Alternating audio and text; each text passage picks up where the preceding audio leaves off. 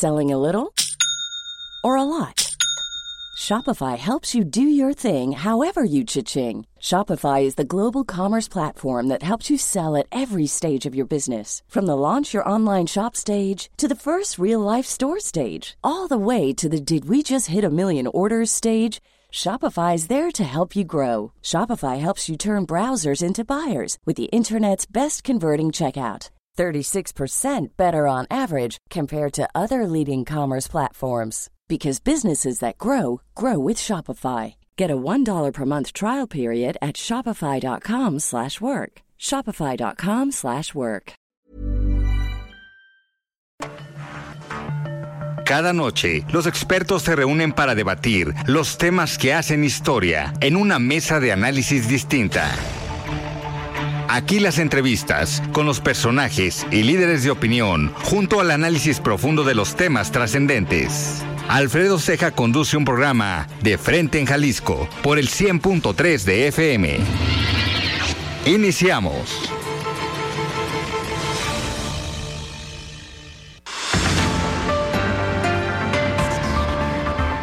Hola, ¿qué tal? Muy buenas noches. Bienvenidos a una emisión más de De Frente en Jalisco, aquí en Heraldo Radio Jalisco. Hoy jueves 3 de agosto quiero agradecer como todos los días en los controles técnicos. Ahora nos está acompañando Joel Alvarado. Pero agradezco en la producción y redacción de este espacio a Ricardo Gómez y recordarles nuestro número de WhatsApp para que se comuniquen con nosotros, el 3330 1779 66. El día de hoy vamos a tener aquí en entrevista a Enrique Flores, él es director del Centro de Conciliación Laboral y además vamos a platicar también con Dulce García, ella es regidora del Partido Revolucionario Institucional en el Ayuntamiento de Tonalá. como cada jueves vamos a tener esta mesa de análisis con Iván Arrazola. Y también escucharemos como cada jueves el comentario de Raúl Flores, él es presidente de Coparmex Jalisco. Y también el comentario de Mario Ramos, él es exconsejero del Instituto Electoral y de Participación Ciudadana del Estado de Jalisco. Les recordamos que nos pueden escuchar en nuestra página de internet heraldodemexico.com.mx, ahí buscar el apartado radio y encontrarán la emisora de Heraldo Radio Guadalajara. También nos pueden escuchar a través de iHeartRadio en el 100.3 de FM y nuestras redes sociales para que se comuniquen también por esta vía. En Twitter me encuentran como arroba Alfredo y en Facebook me encuentran como Alfredo Ceja. Y también ya tenemos el podcast de De Frente en Jalisco, donde pueden escuchar esta mesa de análisis y todas las entrevistas en cualquiera de las plataformas. El análisis de frente en Jalisco.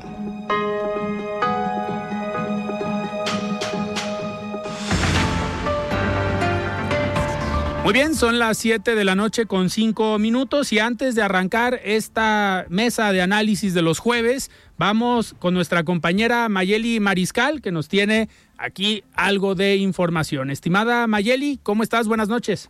Hola, ¿qué tal, Alfredo? Un saludo para ti y también a todo el auditorio. Pues compartirles que la inteligencia artificial tiene avances en prácticamente todos los ámbitos de la vida diaria al facilitar diversos procesos y bueno, también ayuda a la optimización de mecanismos en la aplicación de políticas públicas y un ejemplo de esto es el programa de verificación vehicular responsable.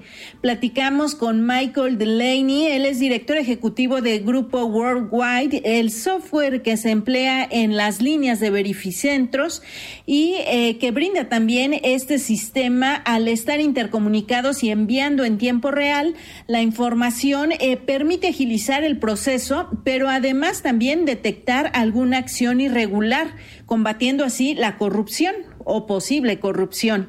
Vamos a escucharle. Después de la implementación del programa de Jalisco, nosotros hemos recibido llamadas, correos de muchísimos estados del país pidiéndonos información porque nosotros hemos ofrecido algo nuevo y algo completamente distinto para, para el país.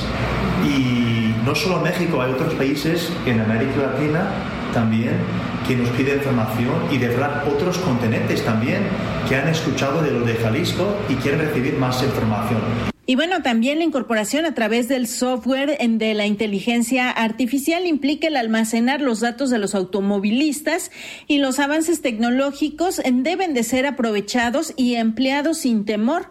Esto gracias a la experiencia de esta empresa de Worldwide eh, quien ha implementado este tipo de sistemas ya en más de 85 países y que, bueno, ha detonado también el interés de otros eh, países y, e incluso otras entidades en el país ante el modelo que se ha aplicado aquí en Jalisco. Vamos a escucharle. Nosotros eh, hemos hecho un software con otros gobiernos. Es decir, que nosotros no hemos hecho, vamos a hacer eso hoy porque nos interesa vender un producto. No, no, nosotros con 40 años trabajando, eh, trabajando con otros gobiernos, otros programas, nosotros hemos colaborado con gobiernos de hacer algo que ellos nos, nos, pidan, que ellos nos necesitan de hacer para mejorar su programa. Entonces, em, los gobiernos de México están de verdad aprovechando la experiencia nuestra en, en otros países eh, de enfrentar algo de alto nivel. Y nosotros, por supuesto, en, colaboración directa con el gobierno de Jalisco, por ejemplo, eh, seguimos mejorando el, software nuestro para que haya un sistema 100% blindado de vanguardia, lo mejor del mundo para Jalisco. Pues Alfredo, ahí la información. Muchísimas gracias Mayeli por esta información, sin duda información que tenemos que dar y muy valiosa con, este, con este tema. Y me da muchísimo gusto ya arrancar esta mesa de los jueves y me da muchísimo gusto recibir, como todos los jueves, a Iván Arrazola, que nos acompaña aquí con el análisis político. Estimado Iván, ¿cómo estás? Buenas noches. Hola Alfredo, buenas noches, muy bien. Muchísimas gracias. Y recibimos aquí en cabina a Enrique Flores, él es director del Centro de Conciliación Laboral. Estimado Enrique, ¿cómo estás? Buenas noches. Alfredo, muy buenas noches, muy contento de estar contigo. Muchas gracias por el espacio y por esta entrevista. Muchísimas gracias. Oye, Enrique, a ver, primero que nada me gustaría que nos platicaras. Eh, muchas veces escuchamos pues muchos temas, se dicen muchas cosas cuando hay un litigio o cuando hay algún problema entre el patrón y los trabajadores, pero me gustaría empezar que nos dijeras qué es el centro de conciliación laboral, porque suena bien, suena amigable, pero ¿qué hacen? Bueno, muchas gracias. Creo que es una pregunta muy importante que aclararle a todo el público, a todo tu auditorio. El Centro de Conciliación Laboral es un organismo especializado, un organismo público descentralizado, cuya función principal es resolver los, los conflictos laborales que se susciten entre trabajadores y empleadores, inclusive con sindicatos, en la instancia prejudicial, es decir, antes de que acudan a un juicio. Los conflictos laborales se tienen que desahogar por mandato de la Ley Federal del Trabajo y la Constitución en 45 días naturales. Acudir a la conciliación prejudicial laboral es obligatorio. Resolver el conflicto, que llegues a un acuerdo, es voluntario de las partes. Nosotros invitamos tanto a empleadores como a trabajadores que ellos resuelvan su conflicto de una manera autocompositiva, con la ayuda de un conciliador, que son servidores públicos que les ayudan a dar propuestas justas y equitativas para que puedan resolver ese conflicto laboral y se eviten un juicio en materia laboral. No necesitan abogados porque no estamos hablando de un juicio, pero pueden ir las personas que así lo quieran, acompañados, de, una persona de confianza, de un abogado o de la Procuraduría de la Defensa del Trabajo están abiertas, hay sillas para que se sienten. Y puedan resolver su conflicto. Y al final es una, digo, una medida previa, pero sobre todo que las partes pues queden conformes, ¿no? Efectivamente, aquí queremos que las partes resuelvan ellos su conflicto, que no tengan que ir a, un, con la necesidad de ir a un juicio, que un tercero, en este caso la autoridad jurisdiccional, analice pruebas y te diga quién es el ganador. Aquí las partes pueden resolver su conflicto, es un medio alterno de solución de conflictos la conciliación y estamos dispuestos para ayudar a todos los empleadores y trabajadores a que resuelvan su conflicto. ¿Y cómo ¿Cómo ha sido recibido, digamos, este mecanismo por parte tanto de los trabajadores como de los empleadores? ¿Cómo les ha, cómo les ha ido? Bueno, yo quiero celebrar, Alfredo, que hoy el Centro de Conciliación Laboral ha sido, ha tenido una gran, hemos tenido grandes aciertos al usar la tecnología. Nosotros hemos generado, hoy tenemos 3 de, 3 de agosto, ajustamos 10 meses de prestar el servicio público de servicios de, conciliación laboral.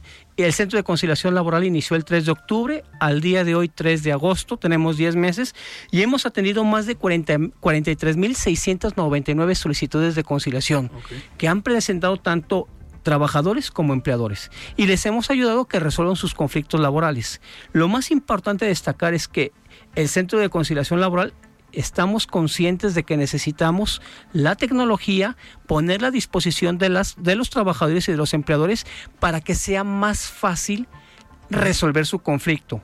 Generamos un sistema, un Concilia Bot, es un chatbot que les, nos ayuda a que las partes puedan hacer una cita, generar la solicitud, hacer un cálculo de finiquitos, hacer un cálculo de una renuncia, saber dónde está la ubicación de las sedes. También generamos una herramienta tecnológica que es el padrón de fuentes de trabajo, en donde nosotros les damos una a todas las empresas del estado de Jalisco o, empresas que tengan su domicilio en el estado de Jalisco, que pueden ser de otra entidad, la matriz, y aquí tengan su domicilio, la oportunidad que se registren en el padrón de fuentes de trabajo y nosotros, en cuanto tengamos la noticia de una solicitud de conciliación de, de un trabajador, nosotros se le estamos comunicando, le estamos dando un aviso para que la empresa tenga la posibilidad de empezar a tomar cartas en el asunto y se ocupe en resolver el conflicto.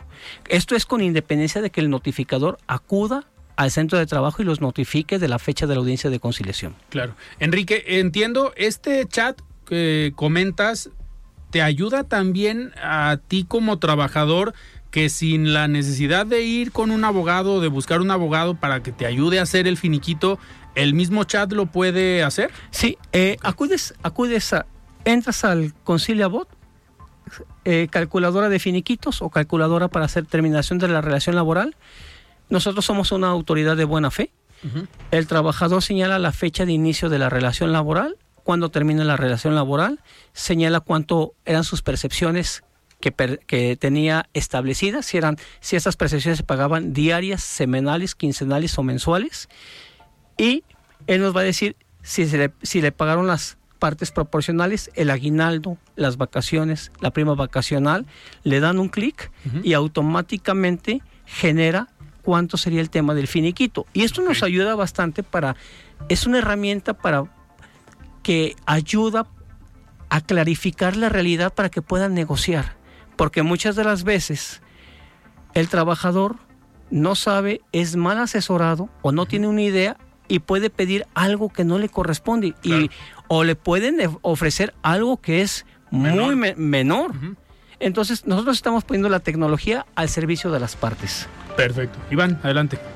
Em, Enrique, en esta eh, función que realiza eh, eh, esta institución de la cual eres director, una primera pregunta sería, ¿cuál es el porcentaje de, de éxito, digamos, de estas más de 40 mil eh, procesos de conciliaciones que se, dieron, ¿cuál es el porcentaje de, éxito? Es decir, que logran conciliar.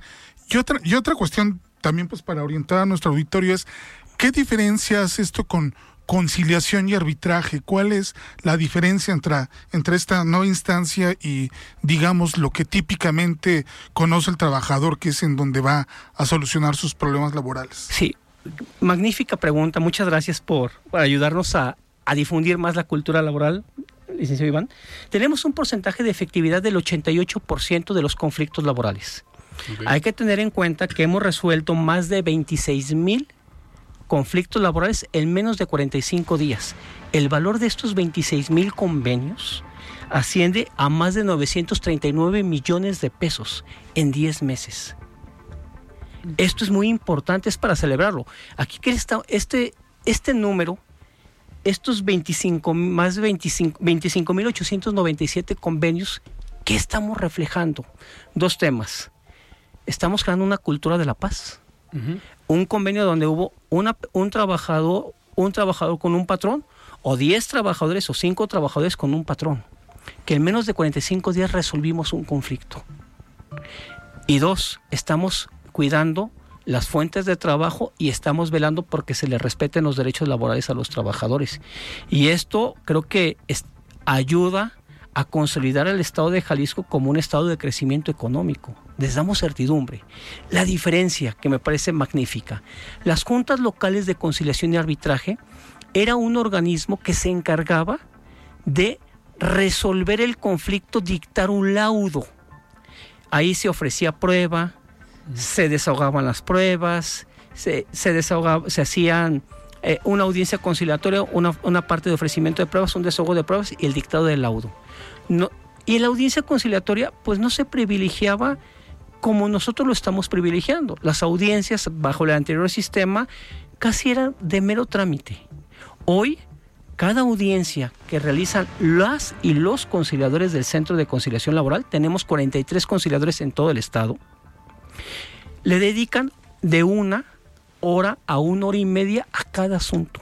Escuchamos al trabajador, escuchamos al patrón y tratamos de resolver el conflicto. Y si en la primera audiencia no te puedes arreglar, el y hay voluntad de las partes de poder resolver el conflicto, el conciliador ordena y reagenda, hace una nueva audiencia. Para en 15 días o 10 días y si no, una tercera o hasta una cuarta audiencia. Tenemos un dato muy importante, el 77% de los conflictos laborales se resuelve en la primera audiencia. En la segunda audiencia se resuelve un promedio de un 9%. En la tercera audiencia un 2% y al punto 5 hasta cuatro audiencias hemos celebrado. Va a depender también de los ánimos de las partes que quieran resolver su conflicto, de la voluntad. Acudir a la conciliación laboral es obligatorio ya que si no acudes, pues la parte, pues no puede, la parte trabajadora necesita una constancia de no conciliación para poder presentar una demanda ante los juzgados laborales. Acudir a la conciliación laboral es obligatorio, pero es voluntario de las partes que quieran resolver su conflicto. Una, una pregunta, Enrique. Dentro de esta, digo, me llamó mucho la atención el tema de los, los finiquitos, todo este, este monto. ¿Se puede dar el caso que a pesar de que el chat o ustedes mismos lo, le digan qué es lo recomendable y lo que por ley le corresponde al trabajador en la negociación, porque podemos llegar, la ley te dice los tres meses, los días de aguinaldo, las vacaciones, lo proporcional, pero muchas veces en la negociación te dicen pues el mes y medio. Entonces, no importa que se le haya dicho lo recomendable es esto, pero a la hora de conciliar y a la hora de estar las partes lleguen a un acuerdo distinto, ¿no pasa nada? O sea, no pasa nada. Yo creo que aquí lo que tenemos que privilegiar es algo, ¿no? Las partes son dueñas del, del proceso, del, del conflicto, y ellas son las encargadas de resolverlo. Si se dice despedida, pues claro está que tiene derecho a sus partes proporcionales que no se las podemos privar a nadie. Partes proporcionales, insisto, el aguinaldo la parte proporcional que le corresponda del aguinaldo, la parte proporcional que le corresponda de las vacaciones y la parte proporcional de la prima vacacional. Si tiene más de la antigüedad de los 15 años, pues ya le corresponderá la prima de antigüedad, que eso es de por ley que ya se lo ganó el trabajador. La siguiente fase es determinar si hubo despido o no hubo despido. Claro. El trabajador puede argumentar que sí fue despedido, la fuente de trabajo puede decir que fue un malentendido que le ofrece el trabajo. Aquí las partes les damos la libertad de que puedan resolver su conflicto. Muchas de las veces te quiero compartir, Alfredo, que cuando llegan los conflictos laborales que se dice una persona despedida, y caso que me platicó, digo, bajo el principio de confidencialidad, eh, una experiencia donde una persona le piden levante una caja. No la quiso levantar el superior inmediato le dice, ah, si no quieres levantar, aquí ya no te necesitamos, vete.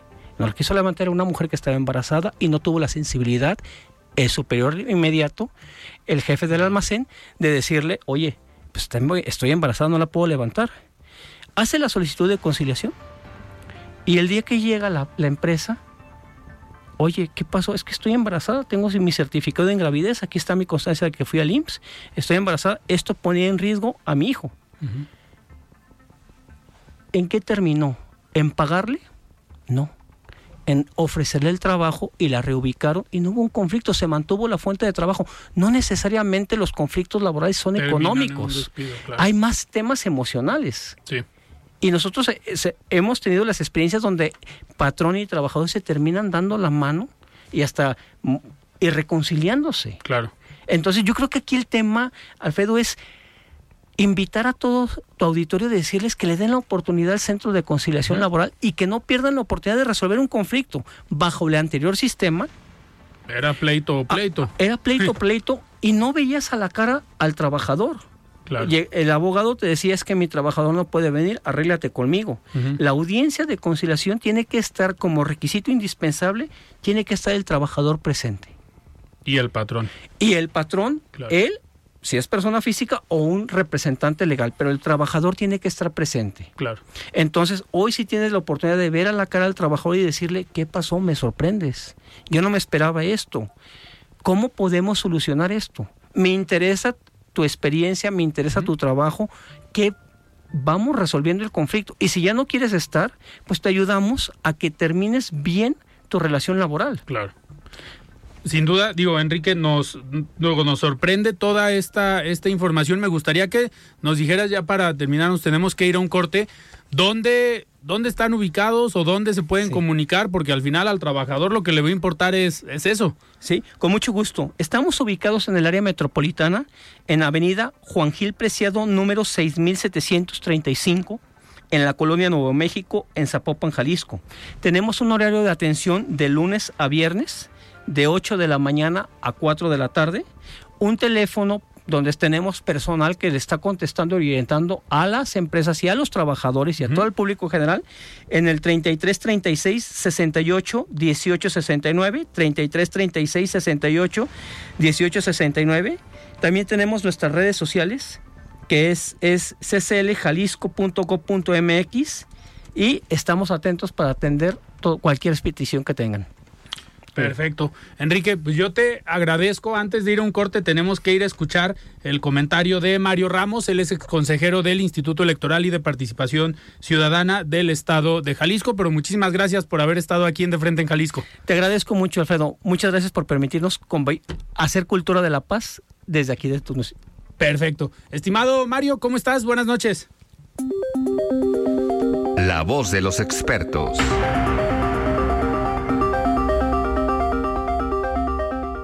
Hola Alfredo, muy buenas tardes. Un saludo a ti y a todo el auditorio del Heraldo Radio. Muchas gracias. Pues bien, en los últimos días mucho se ha comentado sobre los nuevos libros de educación básica que distribuirá la Secretaría de Educación Pública para el nuevo ciclo escolar que inicia este 28 de agosto. El tema de los nuevos libros de texto ha crecido de manera exponencial, está en la agenda pública. Y bueno, mientras eh, pasan los días se radicalizan las opiniones, ¿no? Hay información cierta y otra falsa. Pero ¿qué sucede? Los nuevos libros de texto son parte de la política pública denominada de la nueva escuela mexicana, impulsada por el gobierno del presidente López Obrador. Hoy los libros estarán eh, agrupados, divididos, ya no por materias como antes, sino por campos formativos, los cuales serán eh, lo cito, múltiples lenguajes, nuestros saberes, proyectos comunitarios, proyectos de aula y proyectos escolares. Con esto se busca presentar un enfoque complementario entre las diversas disciplinas de aprendizaje. Pues bien, las críticas van desde algunas fundadas hasta otras infundadas. Las primeras, y considero que son importantes de atender, vienen de personas expertas cuando mencionan que los libros están hechos a la carrera y no pasaron por el debido proceso legal de diálogo y construcción conjunta entre el gobierno y personas expertas en la materia. Eh, dicen que esto careció también, o estos eh, libros carecieron también de pruebas piloto antes de su distribución a todo el país, lo que ocasiona, según estas críticas, en algunos extractos de los libros pueden ser confusos y en casos como los libros de primer año de primaria, el contenido de matemáticas está reducido a 11 páginas. Las, las críticas eh, infundadas, algunas de ellas muy debatibles, se apoyan de sembrar el terror, y con afirmaciones exageradas o falsas sobre que los libros están ideologizados, ¿no? Malamente se ha tachado por algunos medios como educación comunista por el hecho de este, presentar información sobre la organización comunitaria entre las y los estudiantes, enseñar sobre racismo, colonialismo y hechos históricos. Las críticas que rechazan los libros también hay algunas que van sobre el lenguaje inclusivo o la presentación de diferentes modelos de familia. ¿no? Eh, bueno, eh, debemos creo estar pendientes de lo que se pone en los libros y sí hacer un llamado para que estos textos sean eh, planeados, organizados por gente experta y pensar y tener presente que estos libros de texto van a influir, van a incidir en la formación de la niñez de nuestro país y esto podría tener claro este alguna visión y opinión de los niños sobre su realidad y sobre el entorno de cara al futuro. Muchas gracias, Alfredo, es mi comentario. Siga con Alfredo Ceja y su análisis de frente en Jalisco por el Heraldo Radio 100.3. Mesa de análisis de frente en Jalisco con Alfredo Ceja. Continuamos. El análisis de frente en Jalisco.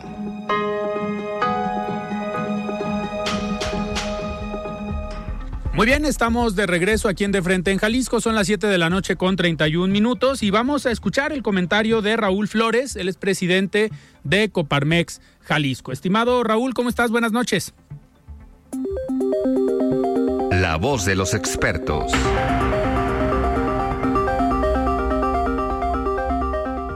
Hola Alfredo, buenas noches. Saludo con gusto a todo el auditorio. Hace un par de días en este mismo espacio les compartí un poco sobre el tema que tiene mucha importancia en el control de la corrupción y también en el uso adecuado de los recursos públicos. Me refiero al tema de compras públicas, es decir, lo que compra el gobierno para realizar sus funciones, en donde el sector empresarial ha participado pero también debido a las modificaciones que se realizaron en la última modificación que hicieron los diputados de la legislatura pasada, ya se puede conocer a través del código abierto las compras que realizan todas las dependencias, al menos las que forman parte del gobierno del estado. Es decir, que tengan que publicar a través de un portal web en donde todas las personas puedan It's that time of the year. Your vacation is coming up. You can already hear the beach waves, feel the warm breeze, relax, and think about work. You really, really want it all to work out while you're away. Monday.com gives you and the team that peace of mind. When all work is on one platform and everyone's in sync, things just flow wherever you are. Tap the banner to go to Monday.com. Burrow's furniture is built for the way you live. From ensuring easy assembly and disassembly to honoring highly requested new colors for their award-winning seating, they always have their customers in mind. Their modular seating is made out of durable materials to last and grow with you. And with Burrow, you always get fast, free shipping. Get up to 60% off during Burrow's Memorial Day sale at burrow.com slash ACAST. That's burrow.com slash ACAST. burrow.com slash ACAST. Puedan acceder a esta información. Con este antecedente, esta noche me gustaría platicar con quienes nos escuchan de la importancia que la tecnología tiene para avanzar a modelos de compra que impulsen una mayor participación de actores. Es decir, ir más allá que las empresas, sino que organizaciones de la sociedad civil y las universidades puedan monitorear y por supuesto posicionarse con relación a algún proceso de compras. Hoy los avances en la ley y todo lo que la inteligencia artificial y el blockchain y el código abierto nos permiten hacer en materia de transparencia hace que la participación de sectores que han vigilado los procesos de compra pues, cobre aún mayor sentido. Esa ha sido la posición que desde los organismos empresariales pusimos sobre la mesa en la más reciente ejercicio de Parlamento abierto, donde participamos junto con las autoridades pero también las universidades, la sociedad civil y organismos reguladores. En Coparmex estaremos atentos a las conclusiones que, como lo señaló la convocatoria, se emitan por el Congreso para generar una propuesta en donde se tome en consideración todos los comentarios que hicieron los expertos durante este Parlamento abierto. Pero sobre todo, buscaremos que se trabaje en una iniciativa que tenga los siguientes elementos. Uno, que sea un modelo donde los organismos empresariales no formen parte directa de los comités, sino que participemos como un participante más en un monitoreo ciudadano. Debemos dejar de ser juez y parte. Número dos, incluir una cláusula para que todas las compras puedan ser pagadas únicamente hasta que haya un contrato publicado. Número tres, pues sumar las buenas prácticas internacionales en materia de competitividad y compras gubernamentales. Con esto cierro mi participación y los invito a estar al tanto de los avances en este tema y en algunos otros a través de nuestras redes sociales en Instagram. Me podrán encontrar como Raúl Flores López y en Twitter como Raúl Flores. Buenas noches. El análisis de frente en Jalisco.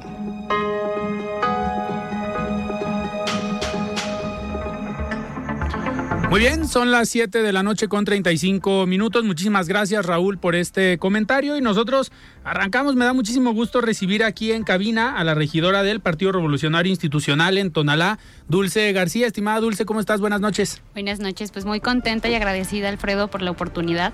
Como bien se dice, lo que no se ve no existe y el que el día de hoy nos dé esta oportunidad de estar aquí en este espacio visibilizando lo que estamos haciendo en Tonalá y en el interior del estado es muy agradable y agradecida. Esperemos que sea la primera de muchas otras invitaciones. Con, con todo gusto. Y a ver, ahorita arrancas, creo, muy bien con la plática que vamos a tener. Hablas de en zona metropolitana, en Tonalá, pero también en el interior del estado. y les explico por qué.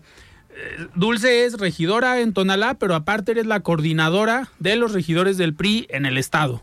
Es correcto. ¿Cómo, a ver, cómo es coordinar a los regidores del PRI en el estado? Porque si bien tú estás aquí en zona metropolitana, con tu trabajo como regidora, pues también tienes una parte política, una parte del partido que es una responsabilidad eh, fuerte. Sí, sí, sí. Pues es una gran responsabilidad, como lo comentas, es un gran reto, pero sobre todo es un área de oportunidad.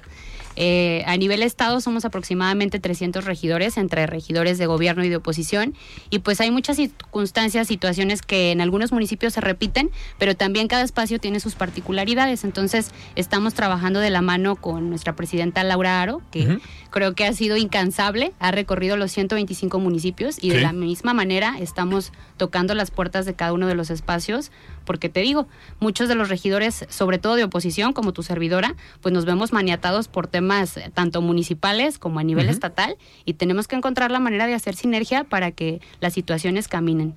A final de cuentas, como regidores, pareciera que dentro del escalafón de los eh, cargos públicos fuese uno de los más sencillos, sin embargo tenemos una gran responsabilidad. Nosotros en muchas ocasiones nos convertimos en gestores sociales de cosas que parecían muy simples, como un alumbrado, como un bache, como la alcantarilla y demás, ¿no? Pero son esas situaciones las que pueden facilitar o dificultar la vida diaria de los habitantes de nuestros municipios. Que son, son temas que al final a veces complican las administraciones públicas. Yo siempre lo digo a los ayuntamientos, pues son la primer cara del contacto de un orden gubernamental con la población, principalmente por los servicios públicos. Y Tonalá, digo, al igual que algunos municipios de zona metropolitana, ha tenido problemas fuertes con el tema de la recolección de basura y ha sido una agenda que has impulsado, que has manejado y que has tenido una postura firme desde la regiduría en Tonalá. ¿Cómo va ese tema y obviamente cuál es la postura del Partido Revolucionario Institucional. Sí, mira, yo desde un inicio lo comenté, sabemos y estamos muy conscientes que el tema de la basura es un tema eh, de suma importancia. De hecho, yo creo que en muchas ocasiones no se le da el, el, debido respeto a estos momentos. Se puede estar hablando de que inclusive estamos viviendo una crisis sanitaria porque la basura pues ya tiene rebasado no solo a Tonalá, a la zona metropolitana en general y pareciera muchas veces que no hay como un proyecto integral a largo plazo. Eh, en muchas ocasiones se va pateando el bote y se va pateando el bote hasta que esto se convierte en una bola de nieve. Yo desde un inicio que lo planteamos en, en comisiones y que lo planteamos en la sesión de pleno en el ayuntamiento, lo dije muy claro, estamos conscientes que se necesitan plantas de transferencia y que se necesita tener un sistema integral de gestión. Sin embargo, lo que ya no estamos dispuestos a hacer en Tonalá es seguir eh, recibiendo la basura de la zona metropolitana, porque pareciera que Tonalá siempre es el traspatio eh, de todos que es el, el, lugar donde únicamente van a dormir, pero a final de cuentas parecía que los servicios no llegan, pero la basura sí. Entonces, ese tema lo tenemos marcado muy firme. Esperemos que haya avances. Obviamente la gente de Tonalá no está muy contenta con esta situación, porque pues a quién le va a gustar que le pongan la basura fuera de su casa, ¿no? Claro. Sin embargo, pues tenemos que tener la apertura. Yo tengo mucha fe en que se encuentre una respuesta pronta a esta, esta problemática y que podamos salir avantes al tema. Y al final ha sido una agenda que también, digo, lo recuerdo de hace algunas semanas, los jóvenes del Partido Revolucionario Institucional, el tema del cuidado al medio ambiente, eh, esta, digamos, esta dinámica que hicieron con el secretario del Medio Ambiente que salió corriendo y se metió a su oficina en algunas historias que publicaron los jóvenes del PRI, pues ha sido una agenda que han mantenido, pero ha sido congruente y me atrevo a decir que viene desde, pues desde el comité estatal con la política que ha impulsado Laura Aro desde hace algunos años en sus tiempos de activista, la recuperación de Colomos. Entonces, al final se va contagiando esta política, esta visión y te toca a ti estar en un municipio que realmente tiene un problema, que no nada más es una agenda, sino al final estás en medio entre la problemática de la ciudadanía y la postura del el gobierno y a ti te toca interceder y estar en medio. No, y sobre todo alzar la voz. Recordemos que nosotros también somos electos, entonces hay que externar la opinión de la ciudadanía, claro, siempre con respeto y tratando de coincidir en lo que sea mejor para el municipio de Tonala, pero sí con un criterio muy firme y muy claro de lo que sí queremos y lo que ya no estamos dispuestos a soportar. Totalmente. Iván, adelante. Regidora, Tonala se ha caracterizado por ser un eh, municipio que se ha resistido a esta ola naranja, por lo menos en zona metropolitana de, Guadalajara. Eh, ¿Qué tiene en particular el electorado de, de, Tonalá que, digamos, qué es lo que busca en sus, en sus gobiernos? Y derivado de esto, pues eh, en el área, en la zona metropolitana, el único municipio que gobierna Morena es precisamente Tonalá con, con Sergio Chávez. ¿Cómo, cómo evalúa la, la gestión de, de, Sergio Chávez al frente de, de? Mira, creo que ha tenido algunos aciertos, eh, como bien lo saben y como lo repito, he tratado de ser muy crítica con algunos temas, como por ejemplo a situaciones que tal vez parecieran muy locales, como el parquímetro, la gestión en su momento del Predial Rosa, que es una iniciativa que también ya impulsamos en el municipio, pero en lo general yo creo que esta particularidad que tiene eh, Tonalá es porque estamos todavía en un intermedio de que ya contamos con muchas situaciones como cualquier ciudad, eh, una grande metrópoli, ya tenemos más de medio millón de habitantes. Estás hablando que hay un sinnúmero de opiniones y también tienes a toda esta gente que somos oriundos de Tonalá, que estamos todavía muy involucrados con la política de familias, con la política de que conoces a los Jarero, a los García, a los Melchor y, que somos más de pueblo. Pero también está toda esta otra zona que se ha ido urbanizando, estos fraccionamientos nuevos donde ya llegan personas que obviamente vienen de otros municipios y que tal vez no sienten el mismo arraigo, pero sí sienten mucho amor por el municipio y estamos pues al pendiente de cuáles son las mejoras que ofrecen para Tonalá, porque sí, efectivamente se vienen avanzando en muchos temas, pero en muchos otros más estamos todavía en rezago, nos falta todavía conectividad. La línea eh, de tren que no ha llegado todavía a Tonalá, que nada más está en la orilla y que no nos permite conectarnos con la zona metropolitana. Como eso y muchas otras circunstancias, pues la seguimos impulsando desde nuestro espacio, haciendo lo que nos corresponda y pues alzando la voz de manera responsable, pero muy crítica. Dulce, dentro de estas particularidades que tiene el municipio, hemos visto que ha sido un municipio con mucha alternancia eh, política. Y hoy, rumbo al 2024, viene un frente amplio eh, por México que si bien pues es esta alianza de partidos PRI, PAN, PRD, pero ahora le suman a la sociedad civil, sabemos que Tonalá, a ver, el presidente municipal actual, eh, pues podrán decir que a lo mejor ganó por las siglas de Morena, pero al final él fue presidente municipal en alguna ocasión por el PRI. Sí, y también legislador. Y así es, diputado federal por el PRI. Y seguramente parte de su estructura o los que jugaron con él en el 21 pues eran del PRI y era la estructura del PRI. Y tal vez mucha de la población votó por él por eso. Sí, recordemos que en la pasada administración de Sergio se hizo un gran avance en temas de, infraestructura en Tonalá, como el Paseo de los Guardianes, como el tema de, la renovación de Avenida Tonalá, pero también recordemos que en ese momento gobernaba el PRI y el recurso que llegó con Aristóteles pues le dio un gran brinco al municipio de Tonalá, se cambió mucha de, buena manera la cara de mínimo nuestro centro histórico. Entonces, muchas de las personas pues todavía tienen como esta idea de, de que no saben, como muchos políticos cambian de repente de partido como, como van sus conveniencias en algunos momentos y pues también es, es un tema que se tiene que respetar, sin embargo también tenemos que ser muy críticos porque regularmente estos eh, políticos pues emigran, pero por un tema de que ya no hay un beneficio personal, más que por un beneficio público, que es lo que tendríamos que hacer todos los políticos. El servicio público, pues, su verdadera esencia es eso, el servicio a la sociedad. Totalmente, digo, y ahorita les quitaron hasta el Fortaseg, a pesar de ser un municipio de Morena, digo, recuerdo cuando fue el primer presupuesto que le quitaron. Tuve en entrevista aquí a Sergio Chávez y nos hablaba de varios milloncitos de pesos que perdieron por este fondo y que al final es dinero menos para la policía, para capacitación, para equipamiento. Dulce, pero ¿ves la posibilidad? Eh, hablando de esta alternancia y de esta de este posicionamiento tal vez de las estructuras, pues en el 2024 viene el Frente Amplio en el 2024, a lo mejor ya vieron los resultados que hay, las problemáticas que siguen, a lo mejor esta incertidumbre que comentas de no saber qué es lo que está pasando. ¿Cómo ves al Frente Amplio, a los tres partidos y a la sociedad en Tonalá? Pues mira, a mi punto de vista creo que es lo mejor que podemos hacer, no solo a nivel municipal, sino a nivel Estado y a nivel México no hay otra opción. Yo considero que esta buena iniciativa, tanto del PRI como el PRD, el PAN y las 250, más de 250 asociaciones civiles que al momento se están sumando al frente, es una manera de decir clara y rotundamente que no hay otra opción. Estamos en una situación complicada a nivel nacional y cada vez pareciera que todas estas instituciones que han mantenido y que han logrado que el país esté eh, de pie en muchas circunstancias, pues van para atrás. Tenemos el tema de la falta de instancias infantiles de tiempo completo, el tema que viene sobre todo con la salud, eh, la falta de medicamentos. Eh, hay cosas que la gente ya no se la cree tan fácil, ¿eh?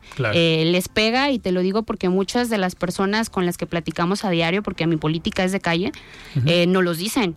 tenemos enfermos que tienen más de 15 días sin un medicamento, más de 22 días, más de un mes, y son personas que no tienen los recursos para poder hacerse de manera privada de este tipo de insumos. Claro. Como eso, como las madres de familia que tampoco tienen a dónde dejar a sus niños en todas estas situaciones y que pues les merma porque pues no pueden acceder a un empleo estable ni pueden poder generar mejores condiciones para su familia. Eso la gente lo ve y, y lo ve muy claro en el municipio de Tonalá. Inclusive si nosotros nos vamos a datos, en la pasada elección, si hubiésemos ido en coalición, estuviéramos gobernando en Tonalá actualmente. Entonces, eh, principalmente en, Tonalá, pues eh, es una gran opción para todos aquellos que sabemos que las cosas no van caminando bien y está esta alternativa donde mucha gente de buena manera se ha estado sumando. En estos recorridos que haces ah, pues en las calles, en las colonias, seguramente la gente te habla mucho de los programas sociales. Claro. Y de este impacto y de este, digamos, posicionamiento que tiene Morena a partir de este tipo de apoyos. Pero si lo ponen en una balanza con las problemáticas que se viven en el municipio, ¿qué crees que va a valorar más la, la población de Tonalá. Creo que es muy importante que abramos los ojos de las personas, que sepan que estos programas sociales en ningún momento ni el PRI ni ninguno de los partidos que está dentro del frente pretende eliminarlos. Lo que sea en beneficio de la ciudadanía, pues se tiene que respetar y se tiene que continuar, se tiene que prolongar. Sin embargo, tampoco que sea una razón para condicionar su próximo voto, porque entonces ahí ya estamos mermando y estamos incidiendo en la opinión personal de la gente. Iván, adelante. Regidora, se vienen tiempos eh, de, toma de decisiones. La política también eh, viene cambiando. Por ejemplo, su liderazgo a nivel estatal, pues Laura Aro es una eh, mujer joven, es una mujer con mucha, con mucha determinación, con mucha iniciativa. Y también a nivel nacional, pues vemos que las mujeres son las que están de alguna forma destacando. Xochil Gálvez, Claudia Sheinbaum, en su caso, ¿tiene alguna aspiración para buscar en algún momento la presidencia municipal de, de Tonalá por el frente? ¿Cuál es, digamos, su, su objetivo en el corto plazo? Claro que sí, mira, yo te puedo decir, estoy lista, y más que estar lista, creo que es una situación de capacidades. Eh, yo nací en Tonalá, conozco las tradiciones de Tonalá, conozco el, el, valor de verdad de la gente. Tenemos gente trabajadora, tenemos gente honesta, tenemos muchas circunstancias que nos hacen diferente a la zona metropolitana, sin embargo, siempre quedamos relegados. Entonces, eh, más que el deseo, es la capacidad y la manera de saber cómo y cuáles son las situaciones que se requieren para sacar a Tonalá adelante. No lo digo yo, gracias a Dios, y en este camino se han sumado diferentes actores, diferentes personajes que son expertos en varios temas, porque también el político tiene que dejar hacer eh, su chamba a los expertos. Entonces, hay un gran equipo eh, experto en temas educativos, experto en temas financieros que están respaldando mi propuesta. Y claro que tengo toda la intención de encabezar los próximos proyectos, pero también como buena priista y de manera institucional sabemos que, como lo mencionas, está el tema del frente. Hay muchas situaciones que pueden eh, moverse y tenemos la fiel convicción de que con el PRI y con el frente, obviamente, y el apoyo de todos y cada uno de los actores que se están involucrando en estos temas, tendremos un buen resultado en el 2024. Te, vamos a invitar un martes. Claro que sí. ¿Por qué? Porque los martes aquí ya son de destape. Tenemos una mesa de análisis los martes con Mario Hueso y con Mario Ramos y ya se institucionalizó el martes, de, destape. de destape. Ya ahorita, digo, ayer otro, otro personaje también aplicó en miércoles, pero ya ahorita en jueves también vamos poniendo. Pues yo creo que digo, se viene calentando motores. La efervescencia política ya está a tope y creo que también es muy válido que expongamos qué es lo que queremos, pero sobre todo de una manera responsable, insisto. Claro. Dulce, y en esto nos quedan todavía unos minutos antes de despedirnos. Ya hablamos de algunos eh, problemas que tiene el municipio de, de Tonalá pero siempre me gusta a los que levantan la mano para algún cargo público, siempre me gusta preguntarles si te ves favorecida con la candidatura, con el triunfo en el 24, eh, no pensando en entregar el municipio en 2027. ¿Por qué? Porque ya se pueden reelegir. Entonces, pensando en entregar el municipio en el 2030, ¿cómo te gustaría entregar Tonalá en el 2030? Pues con finanzas sanas principalmente, finanzas sanas y una proyección donde cambiemos un poquito esta visión de Tonalá. Eh, somos un pueblo orgullosamente alfarero. Las manos de nuestros alfareros nos han hecho conocernos no solo en lo interno, sino a nivel internacional, pero no únicamente tenemos esa, esa pues capacidad. Tenemos muchos chicos últimamente con el centro universitario en Tonalá. Es un semillero de jóvenes que tienen capacidad y que tienen mucho ímpetu para salir adelante. Necesitamos cambiar la visión para que Tonalá sea un municipio donde no únicamente se hable de la alfarería, sino que se, abre, se hable también de obra pública, se hable de conectividad, se hable de temas que son de interés para la sociedad. Ahorita Tonalá es uno de los municipios de zona metropolitana que presenta doble alerta de género. El tema de violencia con las mujeres está, pero de una manera desmedida. En lo personal te comparto, logramos que se aprobara la iniciativa del Predial Rosa, que fue una iniciativa que en su momento impulsó mi compañera Sofía García, pero que pues lamentablemente pues en Tonalá no se aplicaba, ¿no? Y después de muchas mesas de trabajo se logró llevar a cabo. También logramos que se aprobara la Escuela Digital Femenina, que está principalmente enfocada en acortar esta brecha de alfabetización que existe entre los hombres y las mujeres para poder hacerles llegar de más herramientas y pues salir adelante. Entonces, es un asunto complejo, sin embargo, se tienen las respuestas y se tienen muy bien marcadas las líneas que necesita Tonalá para poder salir avante. Y perfecto, a ver, nos quedan dos minutos. Quiero hacerte otra, otra pregunta. ¿Eres una regidora joven? Es correcto. Eres regidora, mujer, joven del PRI y te gusta andar en la calle, en las colonias. ¿Cómo convencer a los jóvenes que a lo mejor no les tocó vivir en el prismo de los años 80, pero que escuchan mucho del prismo de los años 80. ¿Cómo explicarles, cómo platicarles que hoy la cara del PRI puede ser distinta. Sí, mira, creo que es importante que se reconocen obviamente los errores porque no por algo pues es un partido que ya tiene longevidad, ¿no? Entonces hay aciertos y hay situaciones que pues obviamente son reprobables. Eso es claro. Sin embargo, como jóvenes no podemos cargar con situaciones que no hayan sucedido en nuestro tiempo. Creo que si nos vamos de eh, pues como más a fondo con las cuestiones idealistas y de pues de forma de los partidos, no hay mejor partido que el revolucionario institucional, es uno de los más equilibrados, el que, el que ofrece mejores opciones y causas sociales verdaderas y ciertas para la gente. Entonces, ¿qué es lo que se hace? Pues se platica de manera muy clara con la juventud.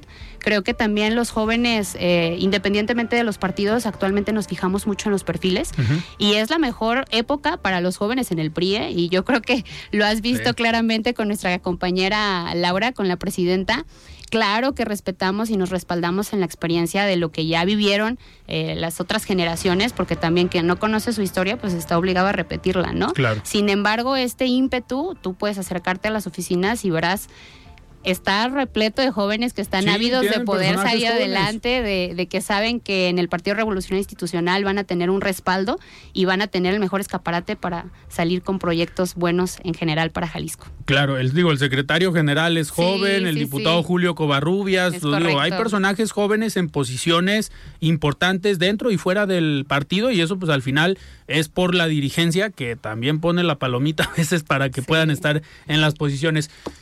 Muchísimas gracias No, por estar aquí en De Frente en. Jalisco. Al contrario, y esperemos que no sea la última vez que estemos aquí presentes. Gracias. Con todo gusto.